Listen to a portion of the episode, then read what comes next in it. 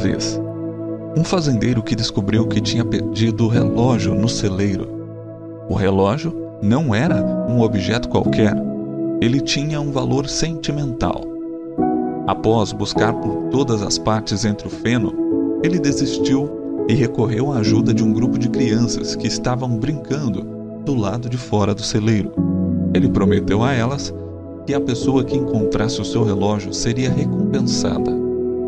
Ao ouvir isso, as crianças correram para dentro do celeiro e entraram no meio de toda a pilha de feno, mas ainda assim não conseguiram encontrar o relógio.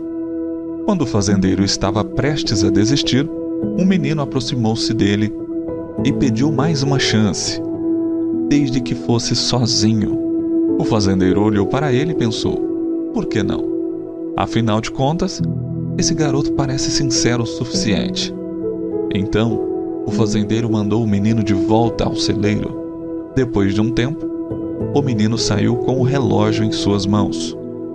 O fazendeiro ficou feliz e surpreso ao mesmo tempo. Então, ele perguntou ao menino como ele havia conseguido encontrar, já que todos os outros meninos não conseguiram.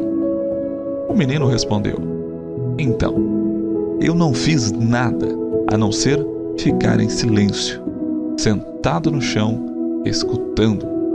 No silêncio, eu escutei o tic-tac do relógio e apenas olhei para a direção certa.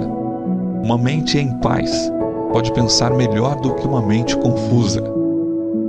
Dê alguns minutos de silêncio à sua mente todos os dias e veja quanto isso lhe ajuda a definir a sua vida da maneira que você espera que ela seja.